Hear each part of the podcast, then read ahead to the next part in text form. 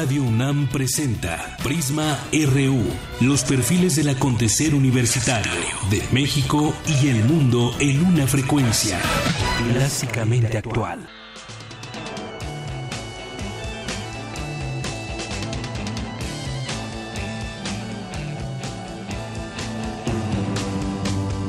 Emily tries but misunderstands.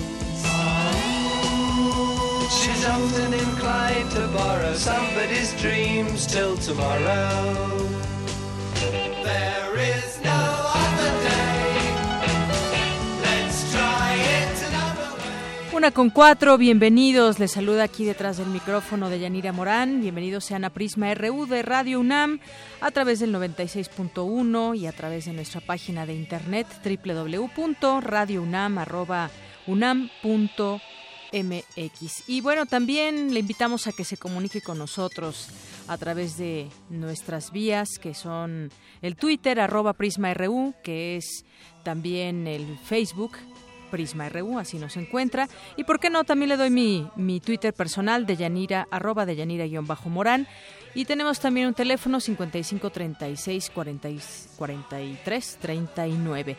Esto que estamos escuchando es de Roger Keith Barrett, conocido mejor como Sid Barrett, fue líder como cantante, guitarrista y compositor de la banda inglesa Pink Floyd y un día como hoy murió de 2006, un 7 de julio de 2006 y escuchamos Emily Play.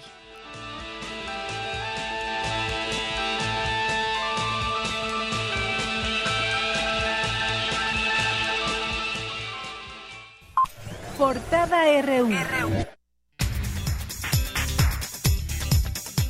Y en nuestra portada RU de hoy, el rector de la UNAM, Enrique Graue, y la vicerrectora de la Universidad de Pretoria, Cheryl de la Rey, firmaron un convenio para promover actividades académicas, científicas y culturales. El doctor Graue también firmó acuerdos de colaboración con distintas instituciones africanas de educación superior para fomentar la movilidad de estudiantes y profesores, facilitar el intercambio y materiales académicos y organizar programas conjuntos.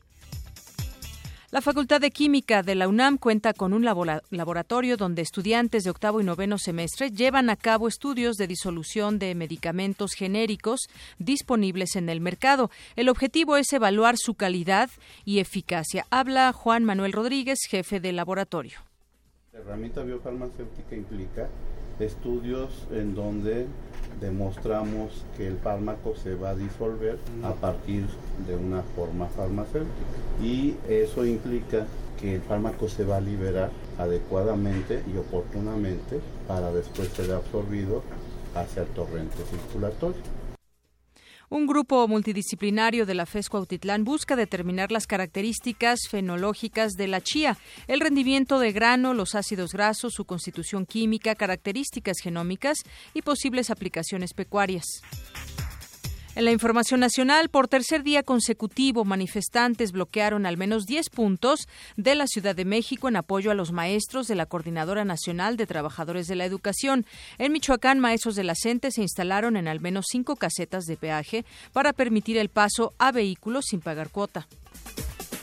El EZLN anunció que este fin de semana entregará 10 toneladas de víveres a los docentes de la coordinadora en Chiapas en apoyo a su lucha. En tanto, el titular de la CEPA, Aurelio Nuño, se comprometió a instalar este jueves una mesa de trabajo para revisar y analizar los planteamientos sindicales. Una de las demandas del magisterio es el respeto a los beneficios adquiridos para el personal que está en carrera magisterial. Por su parte, la Coordinadora Nacional de Trabajadores de la Educación consideró insuficiente la propuesta sobre la reforma educativa entregada por la Secretaría de Gobernación. Francisco Bravo Herrera, integrante de la Comisión Única de Negociación de la Disidencia Magisterial, dijo que la propuesta solo aborda la demanda de incluir a los profesores en la conformación del nuevo modelo educativo. La Procuraduría General de la República decidió atraer la investigación del caso Nochixtlán. Gilberto Higuera Bernal, su procurador de control regional, procedimientos penales y amparo, dijo que los hechos están relacionados con delitos de jurisdicción federal. El Ministerio Público de la Federación se hará cargo también de la investigación de los delitos del orden común que se hubieran cometido y que indagaba la Fiscalía General de Oaxaca, dada su conexión con los hechos que investiga esta institución desde el pasado 19 de junio.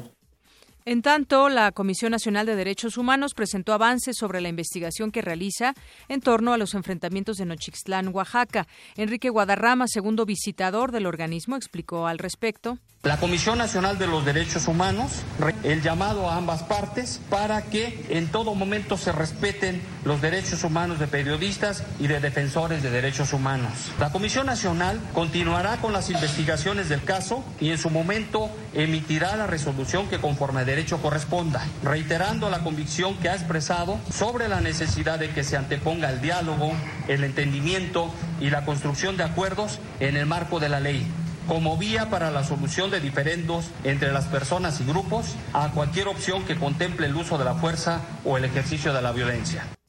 El subsecretario de Derechos Humanos en la Secretaría de Gobernación, Roberto Campa, sostuvo un encuentro con el gobernador de Oaxaca, Gabino Cue, antes de ir a la comunidad de Asunción Ochixtlán, donde se reunirá con familiares de víctimas y lesionados por el enfrentamiento del pasado 19 de junio.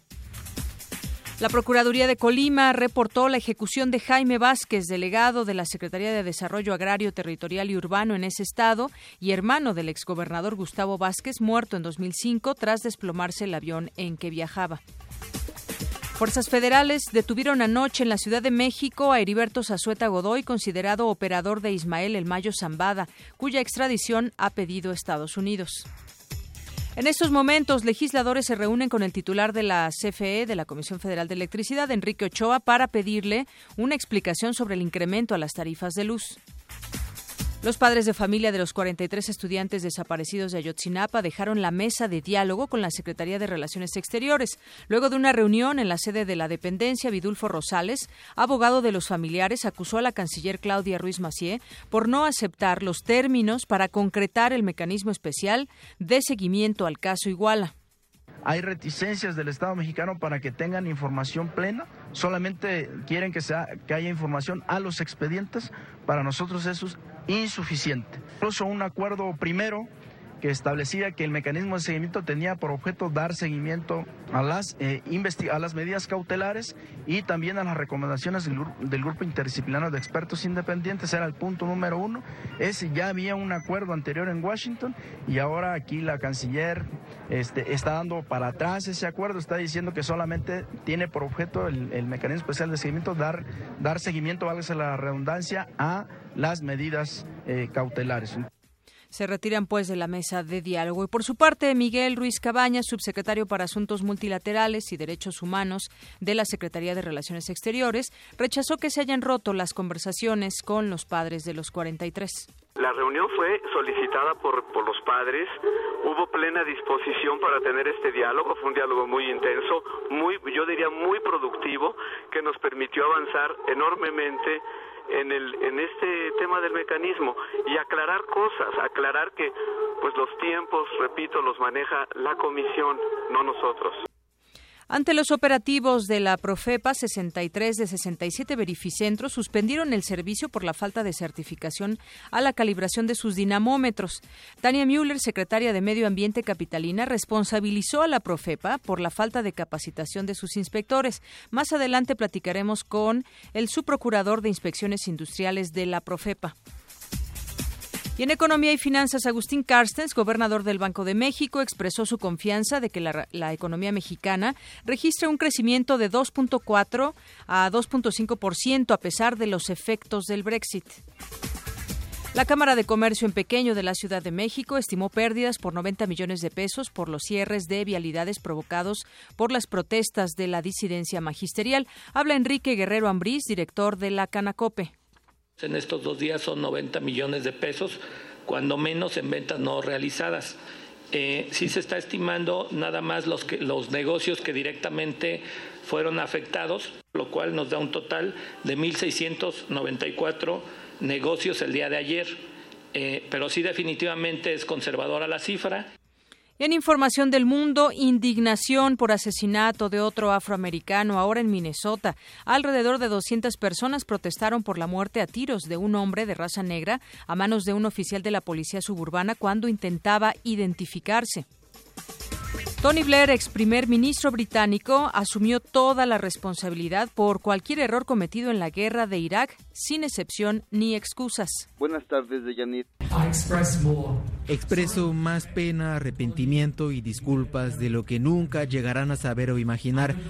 Aquellos que no pueden olvidar o perdonar creen que tomé una decisión de forma deshonesta, pero como el informe deja claro, no hubo mentiras ni secretos de guerra, la decisión se tomó de buena fe. Y en Arte y Cultura, hoy por la tarde será inaugurada la exposición Martin Luther King, un sueño de igualdad en el Museo Memoria y Tolerancia. Y el museo dedicado a Charles Chaplin en la localidad suiza de Vevey, donde vivió el cómico británico, ha superado todas las expectativas de afluencia apenas dos meses después de haber abierto sus puertas al público. Y en nuestro zarpazo RU de hoy, la estudiante del CCH Sur, Sin Muñoz Ángeles, consiguió tres medallas de oro en las pruebas de 50, 100 y 200 metros dorso durante el Campeonato de la Ciudad de México de curso largo. Los Pumas de la UNAM obtuvieron el tercer lugar de la Copa Socio MX al vencer a los Rayados de Monterrey por dos goles a cero. Y el equipo mexicano de básquetbol perdió ante Grecia con un marcador de 86-70 y pone en riesgo su asistencia a los Juegos Olímpicos de Río de Janeiro. Campus RU.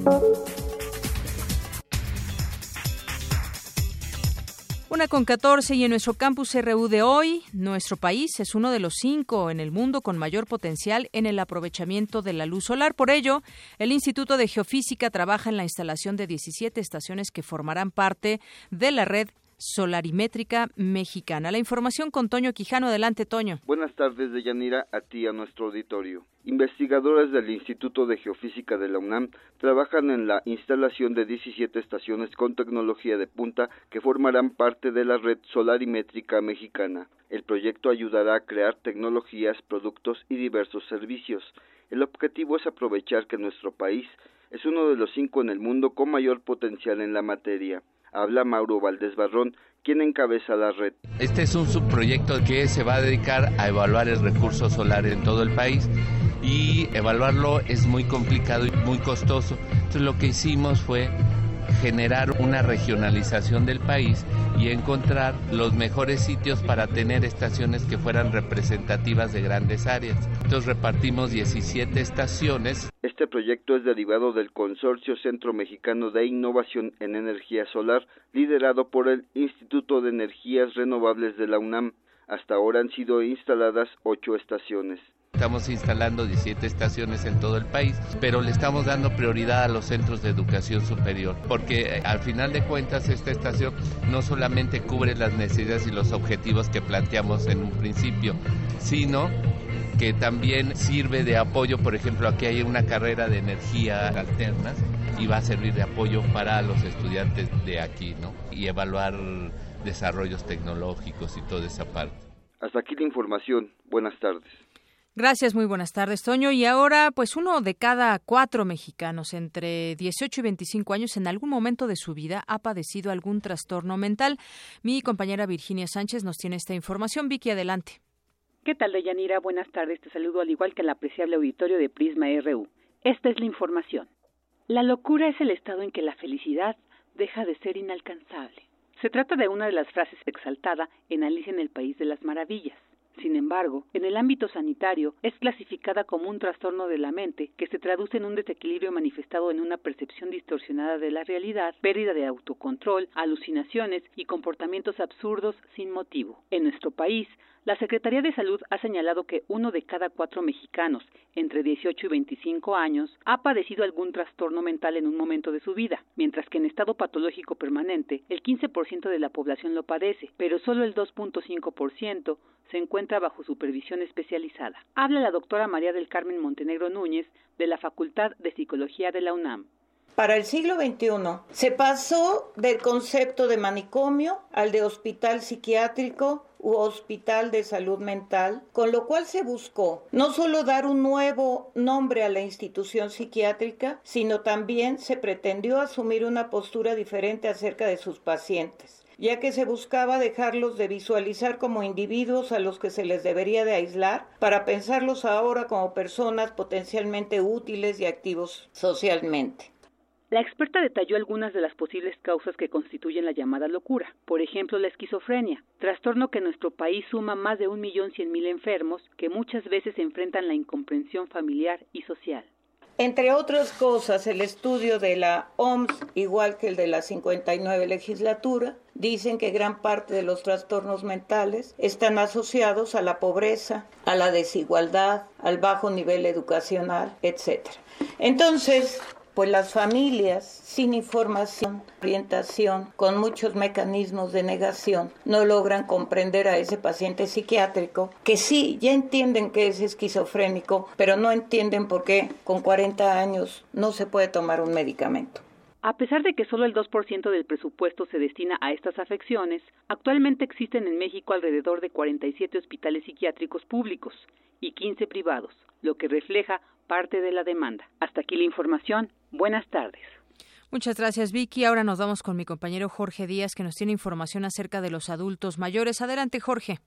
¿Qué tal, Deyanira? Buenas tardes. Buenas tardes al auditorio.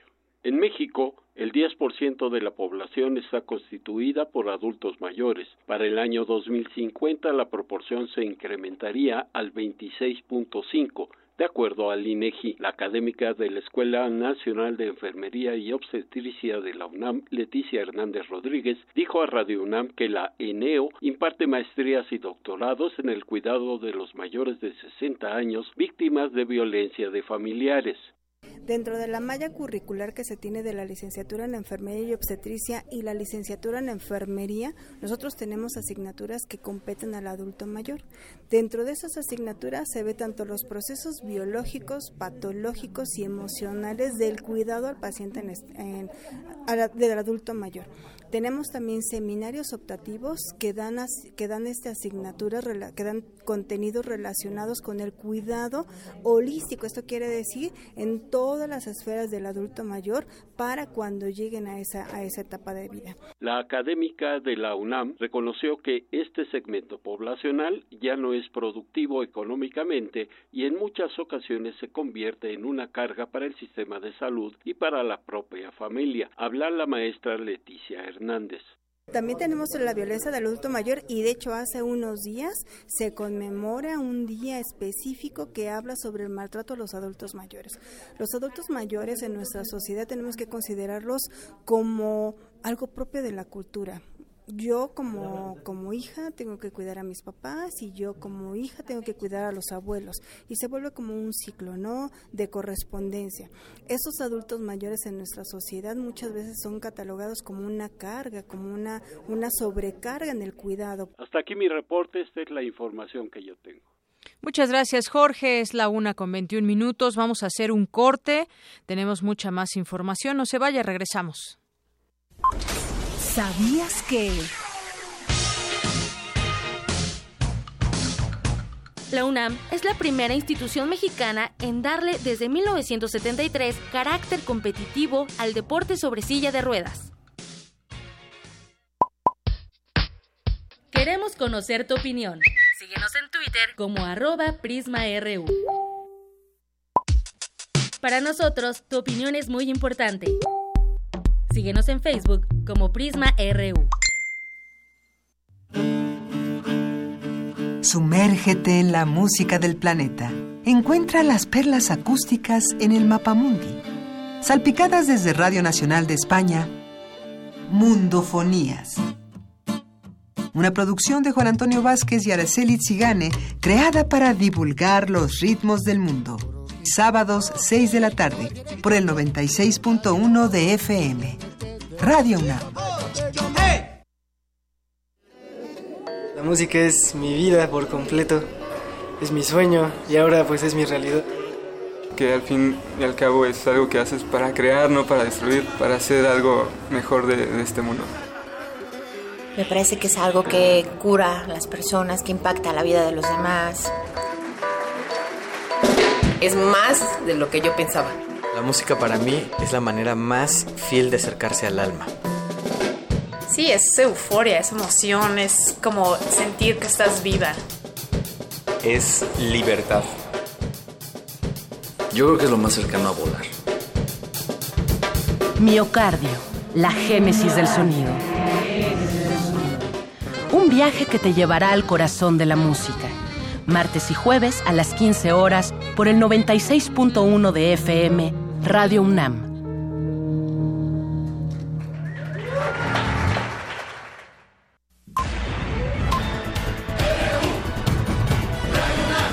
Prisma RU.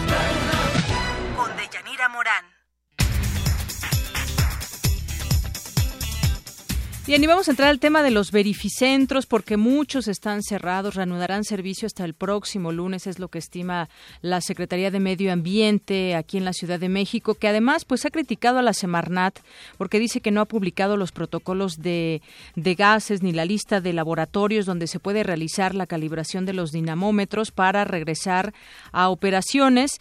Y bueno, pues en tanto desde el viernes pasado pues ya habían arrancado estas inspecciones en distintos verificentros muchos prefirieron cerrar porque pues parece ser que no cumplían con las normas que se habían establecido ya para estas nuevas disposiciones donde se pretende que se termine con la eh, con la corrupción en los mismos que sabemos que existe y que de pronto pues no sabemos si la autoridad se hace de la vista gorda o simplemente pues deja pasar este este tema. Ahora dicen que ya está imposibilitado cualquier verificentro o va a quedar más bien cualquier verificentro imposibilitado para llevar a cabo pues el tema eh, eh, del famoso brinco, por ejemplo, que con alguna módica cantidad se podía pasar un, un automóvil que no estaba dentro de las normas de contaminación específicas para cada holograma. Y bueno, pues eh, Prisma RU salió a las calles a preguntar justamente si crees que con las nuevas normas se elimine la corrupción en los verificentros.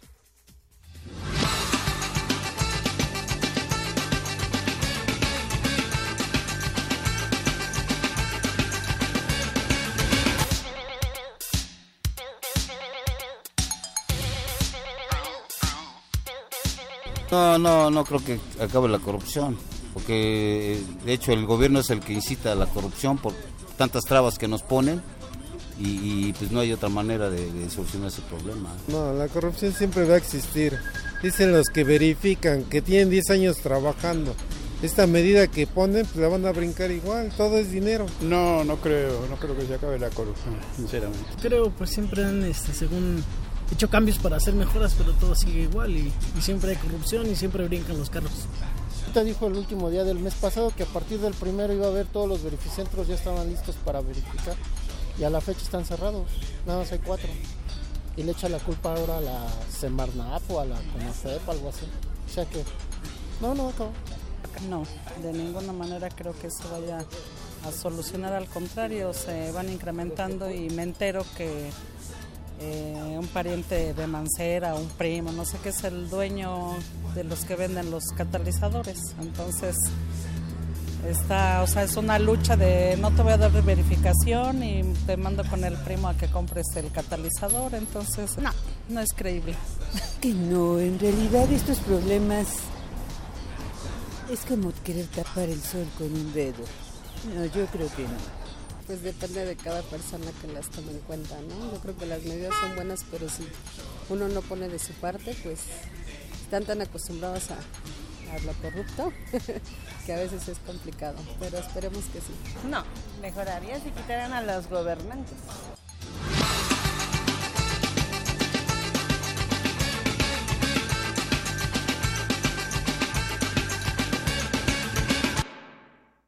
Tenemos aquí en Prisma RU de Radio UNAM al subprocurador de Inspecciones Industriales de la Profepa. Muy buenas tardes, subprocurador. ¿Qué tal, Deyanira? Con mucho gusto. Buenas tardes. Gracias. Bueno, pues eh, estamos leyendo en distintos medios acerca de los verificentros. Mucha gente también ha reportado este asunto de que no ha encontrado alguno abierto en los lugares donde normalmente los encuentran abiertos. Y bueno, pues todo indica que el 94% de verificentros pararon por estas inspecciones de la Profepa. ¿Cómo ve usted? Bueno, esto, eso no lo sé yo, Yanira. Lo que sí te puedo informar es que en 21 de los 28 que hemos visitado hemos encontrado irregularidades suficientes como para imponer clausuras en las líneas de la prueba dinámica, los que las líneas donde se miden las emisiones vehiculares a través del uso de rodillos. Efectivamente, esto es lo que ustedes han encontrado, que había una queja constante de que en, el, en los verificentros se llevaba a cabo de cierta manera, pues un asunto de corrupción entre las personas que están ahí trabajando y que lo que se conoce como el famoso brinco. Pero cómo, eh, qué es lo que exactamente están ustedes eh, combatiendo, digamos. Ustedes están en las partes, digamos, en las verificaciones técnicas para que funcione de la mejor manera posible. Y entonces entonces vemos que cierra una buena parte de estos de estos lugares. Lo que ustedes han encontrado entonces es que no estaban funcionando bien o qué es exactamente lo que han encontrado. Sí, mira, efectivamente, la, la Profepa, como tú sabes, es un actor nuevo en la vigilancia de los verificentros, apenas con la norma emergente que se publicó y que entró en vigor el primero de julio pasado se le dan facultades a la Profepa para poder intervenir en parte de la vigilancia que se hace en los verificentros ya por las autoridades locales. Y concretamente nos mandata a vigilar el correcto funcionamiento de los instrumentos de medición que ahí se utilizan. Estamos hablando del dinamómetro, del opacímetro, del analizador de gases, de las ondas de muestreo, incluso de las estaciones meteorológicas. Y todos estos sistemas de medición, como los sistemas de medición que se utilizan, por ejemplo, en las balanzas, donde pedimos el jamón en el supermercado, o en la medición de la luz que las lámparas ofrecen en los supermercados y son de 60 o de 80 watts, o en las estaciones de servicio de gasolinerías, para saber que es un litro de gasolina es efectivamente un litro, los verificentos también están sujetos a una legislación en materia de pesos y medidas. Y el problema que hemos encontrado es que los sistemas de medición de estos verificentos que nosotros hemos revisado no cumplen con la normatividad que deberían cumplir. Y al ser sistemas de medición que no son confiables, hemos tenido que cerrar las líneas. Así es, y que el problema se ha centrado en estos rodillos en los que se monta el vehículo para esta prueba de emisión de contaminantes, que cuando llevamos al verificentro, pues se supone están calibrados por un laboratorio acreditado por las propias autoridades federales. En este caso, ¿cuál es la multa que, eh, pues que se levanta a alguno de estos verificentros que no estén cumpliendo con todas las normas? Sí, Deyanira, independientemente de la medida de seguridad que es la clausura, que no se levanta hasta en tanto no se regularice digamos, la situación con las calibraciones correspondientes. Independientemente de eso, los, eh, los verificentros que han incurrido en estas irregularidades podrían hacerse acreedores a multas que van de acuerdo con la ley entre 50 y 50 mil salarios mínimos por cada irregularidad. Para que eh, tu auditorio se dé eh, idea de qué significa esto, estamos hablando de multas que van desde 3.500 pesos hasta 3 millones y medio de pesos aproximadamente por cada irregularidad. Las sanciones no se imponen inmediatamente, sino que a través de un procedimiento administrativo se le da el derecho de audiencia al visitado para que aporte las pruebas que a su derecho convienen. Es decir, existe un periodo de alegatos donde se provee de información, se valora toda esa información y después de 60 días hábiles viene una resolución donde se impone la sanción económica, que puede ir acompañada de otro tipo de sanciones no económicas, como la posibilidad de que la autorización sea revisada. Y dado que las autorizaciones de estos verificentros son locales, es decir, han sido otorgadas por los gobiernos locales, la federación a través de la Profepa lo único que puede hacer es, en su caso y en el caso de que haya irregularidades muy, muy graves, recomendar al gobierno local el retiro de esta concesión. Así es, iniciaron desde el viernes estas visitas con inspectores y bueno, muchos de ellos prefirieron bajar la cortina en lo que obtienen la certificación adecuada y uno se pregunta cómo es que estaban operando estos estos verificentros. Qué bueno que existan estas visitas ahora, pero antes eh, ¿qué sucedía, su procurador? Bueno, es algo que no sabemos, uh nosotros no estábamos involucrados en este proceso. Ahora que lo estamos, queremos eh, actuar como lo hacemos en todas las eh, acciones que realizamos, hacerlo con toda seriedad y responsabilidad. Habría que preguntarle a las autoridades del DF, más bien, de la Ciudad de México. Pues eh, quizás eso es algo que ustedes valorarán. Este, nosotros estamos tratando de hacer nuestro trabajo como la ciudadanía lo espera.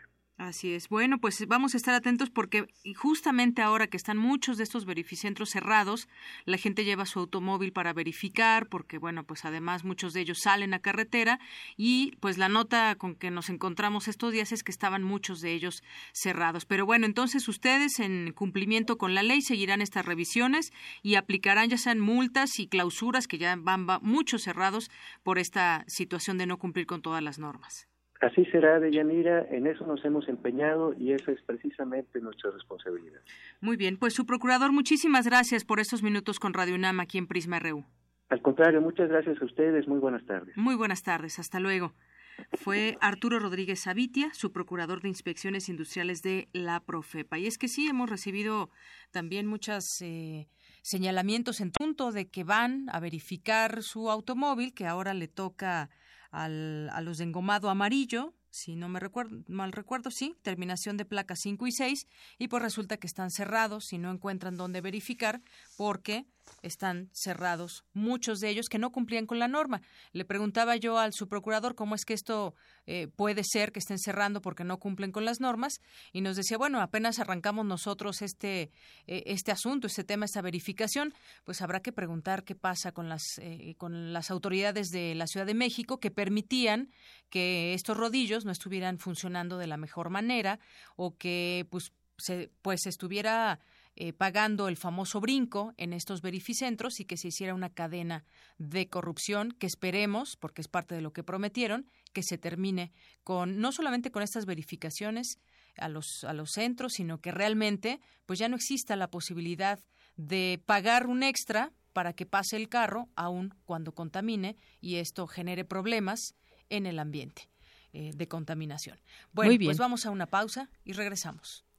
Muy bien, entonces, pues parte de algunos de los de las pancartas que nos encontramos afuera de los verificentros es estimado usuario, estaremos cerrados por mantenimiento con el fin de brindarte un mejor servicio. Disculpa las molestias. Eso es lo que se han encontrado, pues eh, muchas personas que han intentado verificar estos días su automóvil en alguno de estos lugares. Bien, pues en otras informaciones con respecto a lo que ha sucedido en las últimas horas en este conflicto de la que mantiene la CENTE con autoridades federales, pues ya se reunió el subsecretario de Derechos Humanos de la Secretaría de Gobernación, Roberto Campa, con familiares de las personas que murieron y las que resultaron heridas durante el enfrentamiento entre grupos ligados a la CENTE y, fuerzas federales y estatales en el municipio de Nochixtlán el pasado 19 de junio.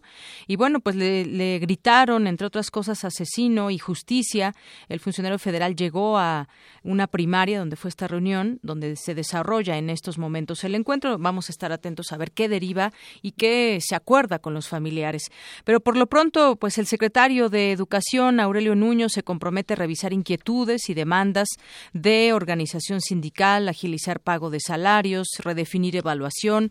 Entre las peticiones planteadas, la Secretaría de Educación Pública aceptó instalar una mesa para revisar de forma detallada, junto con el Sindicato Nacional de Trabajadores de la Educación, el CENTE, el conjunto de fallas que han generado preocupación y malestar entre el Magisterio Nacional en el proceso de la implementación de la reforma educativa.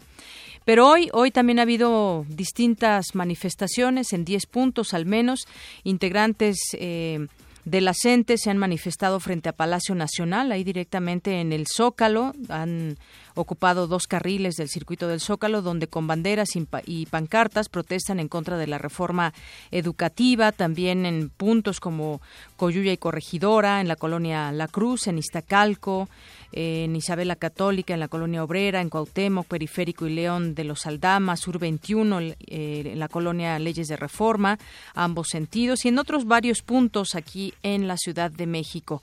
Y pues eh, también en otros lugares, como en Michoacán, por segunda ocasión en esta semana, maestros comenzaron la mañana de hoy la toma de casetas en autopistas de Michoacán como parte de su jornada de lucha contra la reforma educativa.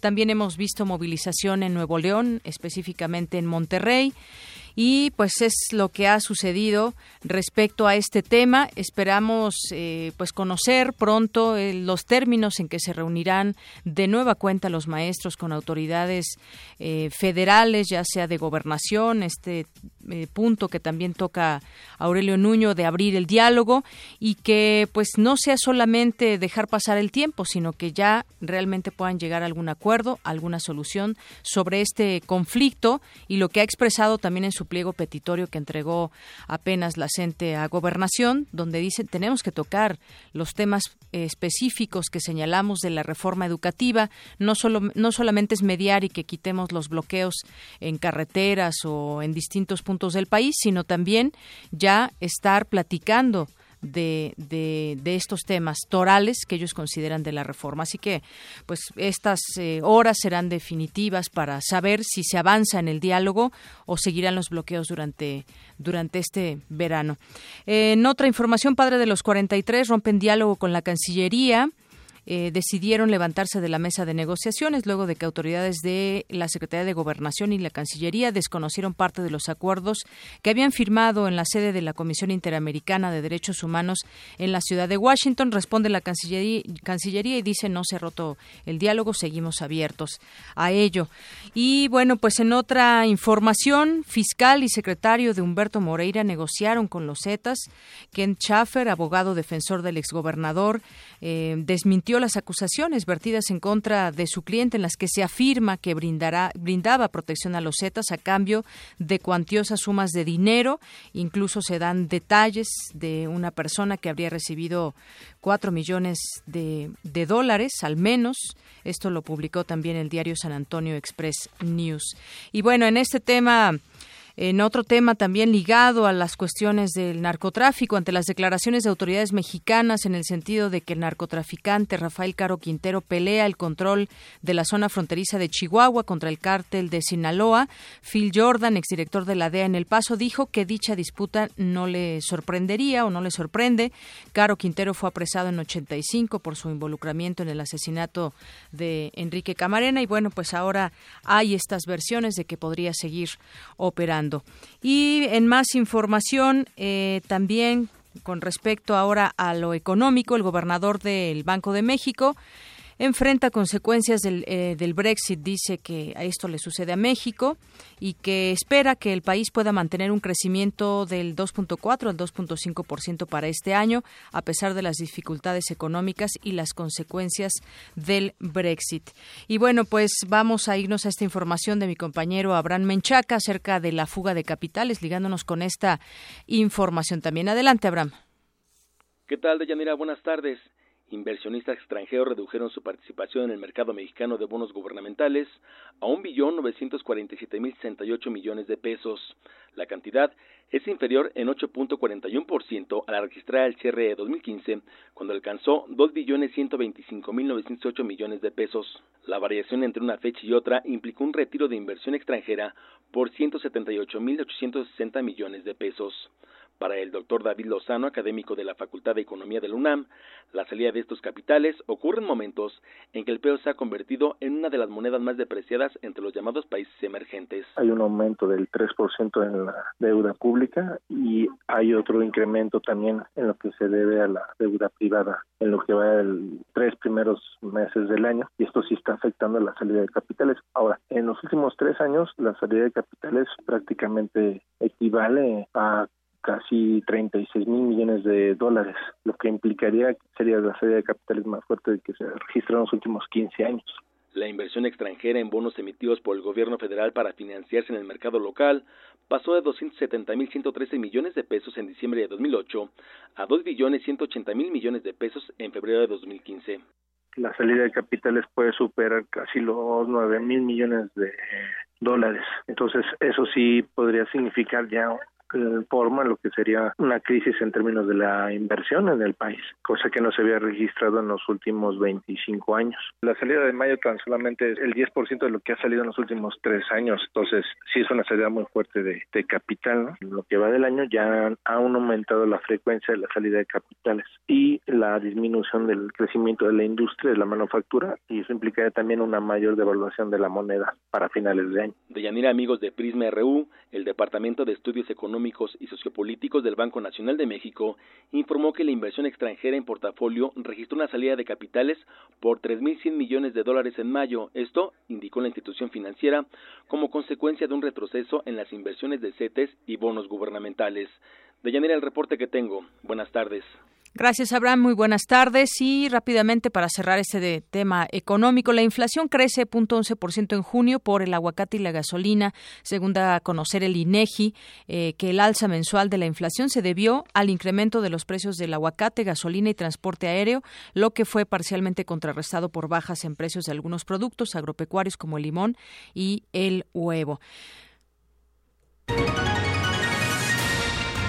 Global RU.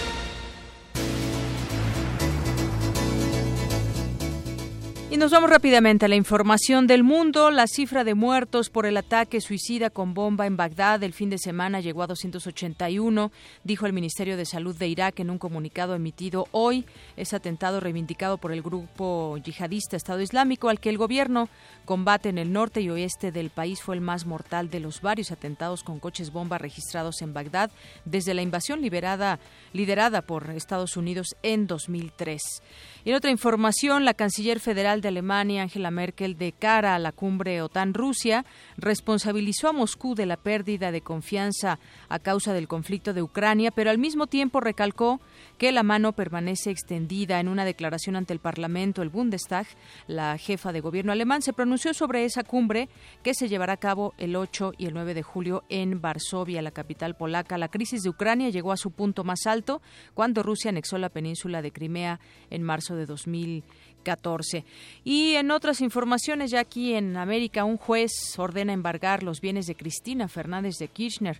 Un juez federal el juez federal Claudio Bonadío ordenó embargar los bienes de la expresidenta de Argentina como medida cautelar en el marco de las investigaciones sobre el conocido como caso dólar futuro. Fernández de Kirchner ha recibido personalmente la notificación en los juzgados de Comodoro en Buenos Aires en un trámite que ha durado apenas 15 minutos y de acuerdo con la prensa argentina interrogada por los periodistas sobre si estaba nerviosa ha respondido un montoncito. Perfil RU.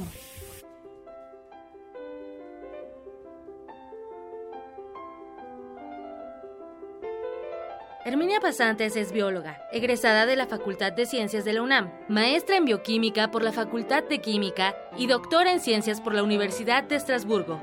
Fue jefa del Departamento de Neurociencias del Instituto de Fisiología Celular de la UNAM. Es investigadora nacional de excelencia del Consejo Nacional de Ciencia y Tecnología e investigadora emérita del Sistema Nacional de Investigadores. Ha sido colaboradora para el Centro de Neuroquímica del Centro Nacional para la Investigación Científica de Francia, el Laboratorio de Bioquímica de la Universidad Pierre-Marie Curie y el Departamento de Desarrollo Humano de Nueva York. Con una trayectoria de más de 35 años, la también profesora emérita del Instituto de Fisiología Celular ha recibido numerosas distinciones, entre ellas el Premio UNAM en Investigación en Ciencias Naturales, el Premio Nacional María Lavalle Urbina, Premio Juchimán de Plata, Premio Nacional de Ciencias y Artes. Además, el número homenaje de la revista Neurochemical Research en 2004. Catedrática, y sin duda un referente mundial en las ciencias, este es el perfil humano de la doctora Herminia Pasantes.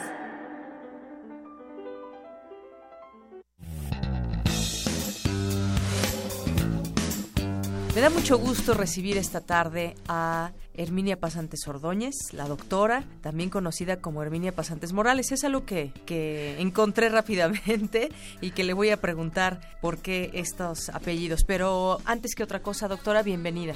Muchas gracias. A ver, vamos a lo de Pasantes Morales. Vamos a lo de los apellidos. Morales es el nombre de mi primer marido, con quien estuve casada 25 años. Y tuve que ponérmelo cuando me fui a Estrasburgo a hacer mi doctorado para la beca yo tenía que ser Morales de algún modo. Entonces, pues bueno, se quedó el Morales. 25 años después, pues yo ya era conocida en el mundo científico como Pasantes Morales y como no hubo gran pleito en el divorcio, pues yo seguí guardando el Morales. Mi marido entonces dijo, siempre vas a ser mía porque eres Pasantes Morales. Bueno, entremos de lleno a la entrevista. Usted tiene muchos estudios, ya nos platicaba esta estadía, por ejemplo, en Estrasburgo. Eso eh, me gustaría empezar por ahí. Desde que usted inició su licenciatura en biología en la Facultad de Ciencias, ¿cómo fue que siguió por ese camino del estudio, de la academia? ¿Qué fue la que lo impulsó en lugar como muchos que terminamos la carrera y luego luego nos ponemos a, Yo estudié biología y en ese tiempo eh, digamos, para la carrera no había más destino que la docencia o la investigación. Cuando digo la docencia es que muchos colegas míos fueron profesores de tiempo completo en las preparatorias, en fin. Yo desde el segundo año de la carrera ya estaba trabajando en un laboratorio de investigación, o sea que era el, el camino natural. Es decir, no había otra opción, era clarísimo, tenía que hacer el doctorado y el doctorado lo hice en el que era en ese momento el único centro de neuroquímica en el mundo, que estaba en Estrasburgo. Y como yo estaba ya trabajando en neuroquímica con el doctor Guillermo Macié, que fue mi primer maestro, digamos, pues era lógico irme para allá. Además yo hablaba bien francés porque había estudiado en una escuela francesa y como iba con marido, hijos de tres y cuatro años, yo dije, no, por lo menos que el idioma no sea un problema. Eso y el que era el, único centro de neuroquímica me decidió por Estrasburgo. Ah, muy bien. Bueno, después de la licenciatura, ya decíamos, eh, de biología, hizo una maestría en bioquímica en la Facultad de Química de la, de la UNAM, viajó a Francia para obtener el doctorado. Me, me decía ahorita usted que viajó con el marido, con los hijos. ¿Qué, ¿Cómo se combinó esta actividad del estudio con la familia? A ver, en un país el, marido es fundamental. Y yo les digo a las jóvenes que la decisión más importante de su vida es la pareja que van a escoger, porque si no tienen una pareja que esté orgullosa de que ellas sean investigadoras, entonces no funciona. Entonces, eh, él apoyó mucho, consiguió también una beca y bueno, pues nos fuimos muy contentos. Yo no recuerdo haber tenido ninguna presión, eh, solo eso que dije, algún lugar donde se hable francés, porque para no encima tener la, la, angustia del idioma. Y bueno, mis hijos eh, tuvieron una estadía muy placentera, se acuerdan, todavía se acuerdan con mucho gusto de, de ese tiempo en Estrasburgo. Y fue una experiencia muy rica desde el punto de vista... Eh, eh, profesional, humano y familiar. ¿Y cómo combinaba, por ejemplo, quién cuidaba a los niños? Eh, ¿A qué hora había tiempo para estudiar y tiempo para cuidarlos? Había, había. Em, había una escuela que eh, era, estaba dedicada a mujeres que trabajan. Entonces, em, los niños iban de, de 9 a 12, luego de 12 a 2 siempre había una interrupción para comer. Era, estamos hablando de hace casi 50 años, ¿no? Entonces, incluso en el laboratorio todo el mundo salía a comer. Entonces salíamos, recogíamos los niños, comíamos y yo regresaba al laboratorio y los niños a la escuela. Y salían a las seis y yo también salía a las seis. Entonces llegaba a la casa, tiempo de calidad para los niños, cero laboratorio, no pensar en el laboratorio unas tres horas, de las seis a las ocho y media, a las nueve, se dormían los niños y de nueve a doce a leer y a escribir y a todo lo que tenía que ver con el laboratorio. Y luego, pues las vacaciones en un cochecito chiquito que teníamos, un Volkswagen, pues a, ver Europa. Fue una experiencia preciosa. ¿Cuánto tiempo estuvo? Cuatro años. Cuatro años. ¿Cómo viene a México a, pues, a conjuntar todo ese conocimiento para poder, pues, seguir dando clases, seguir aprendiendo finalmente?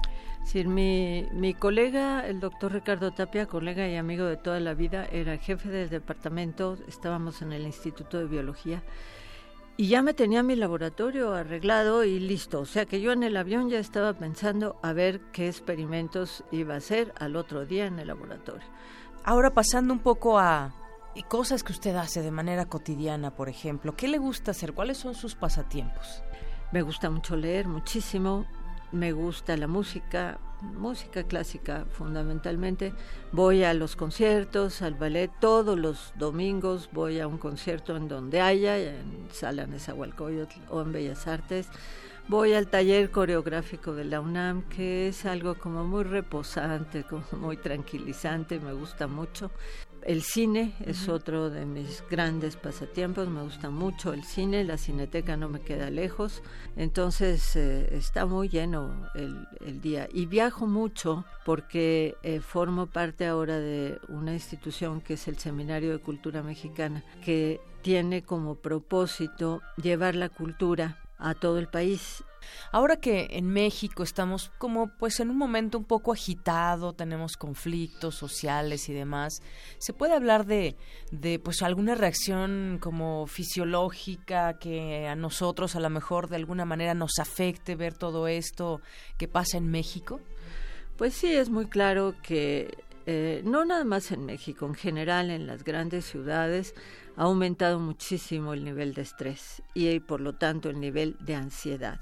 Es decir, nosotros podemos vivir con, una, eh, con un nivel de ansiedad que no había, por ejemplo, cuando yo era joven, es decir, hace 50 años esta ciudad era un deleite. Incluso todavía yo digo, para una ciudad de 20 millones de habitantes es bastante tranquilo el asunto, ¿no? Pero estamos oyendo todo lo que pasa, estamos más informados, estamos, somos más participativos. Entonces sí hay nivel de ansiedad, pero ese no necesita del fármaco. Cuando ya es patológico, que uno puede darse cuenta bien cuando ya rebasa los límites de, de un problema asociado al medio, entonces los fármacos son muy, muy útiles y hay que tomarlos. Arte y cultura. Bien. Bien, y antes de pasar con nuestra nota cultural de hoy, bueno, pues mañana escucharemos la segunda parte de la entrevista que realizamos con la doctora Herminia Pasantes, donde pues nos va a platicar acerca de cómo de cómo cómo es nuestro cerebro cuando nos enamoramos y muchas otras cosas interesantes que tiene que compartir con el auditorio de Prisma RU la doctora Pasantes, no se la pierda esta segunda parte el día de mañana. Y bueno, en cultura, recuerda hace unos pues hace unas, unas semanas le platicábamos acerca de un museo dedicado a Charles Chaplin en una localidad suiza de nombre Vevey, donde vivió el cómico británico y pues hasta hoy ha superado todas las expectativas de afluencia.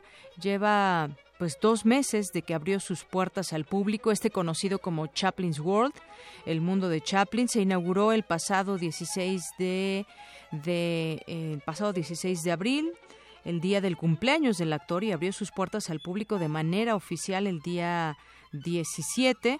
El complejo se compone de pues un lugar, una casa en la que vivió el actor, conocida, o un, un punto que se conoce como el Manoir Duvan, y ahora transformada en museo decorado como unos estudios de cine ambientados en el Hollywood de la época, rodeado de un parque abierto al público desde el que se pueden disfrutar las vistas de los Alpes y del lago Le Mans.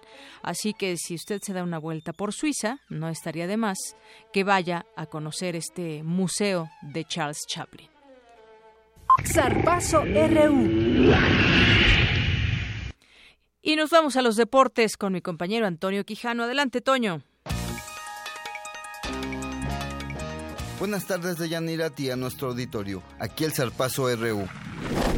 La nadadora universitaria Carla Yelexi Muñoz Ángeles consiguió tres medallas de oro en las pruebas de 50, 100 y 200 metros dorso durante el campeonato de la CDMX de curso largo. La estudiante del Colegio de Ciencias y Humanidades Plantel Sur también obtuvo plata en los 200 metros libres.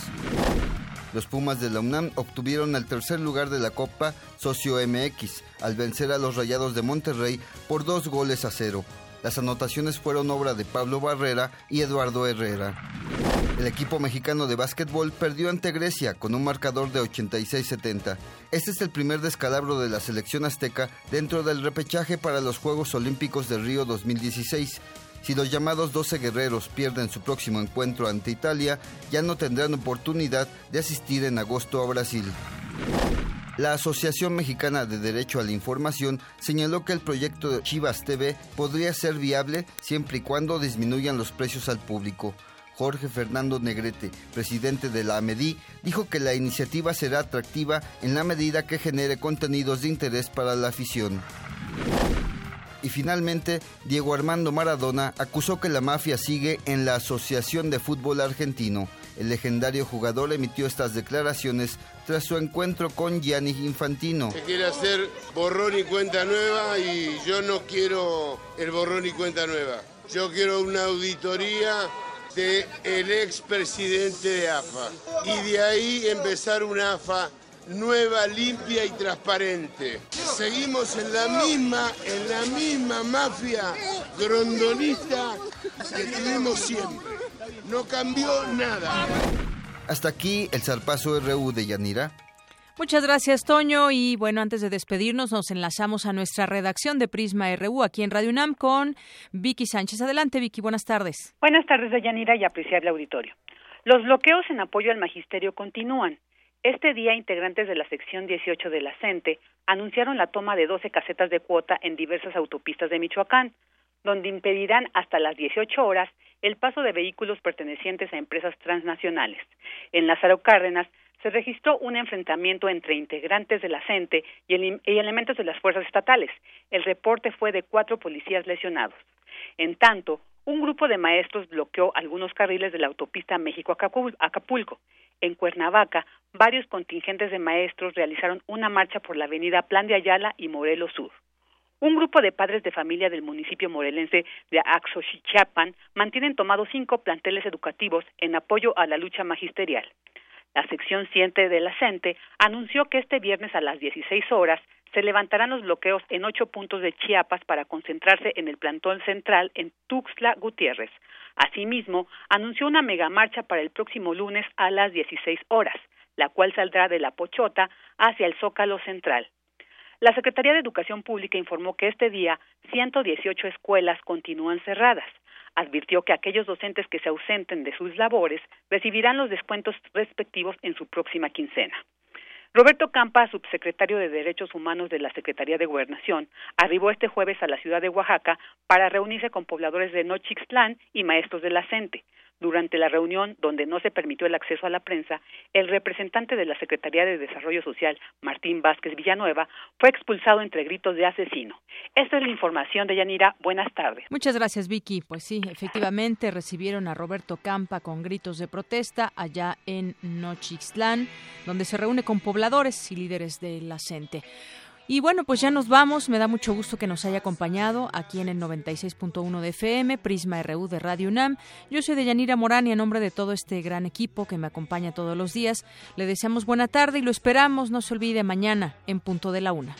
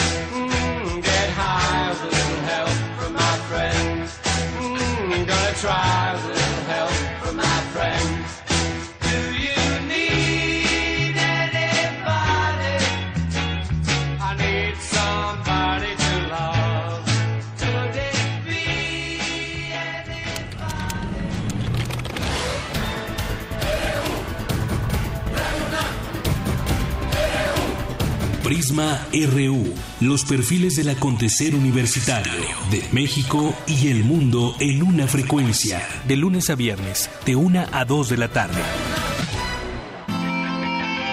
Radio UNAM, clásicamente informativa.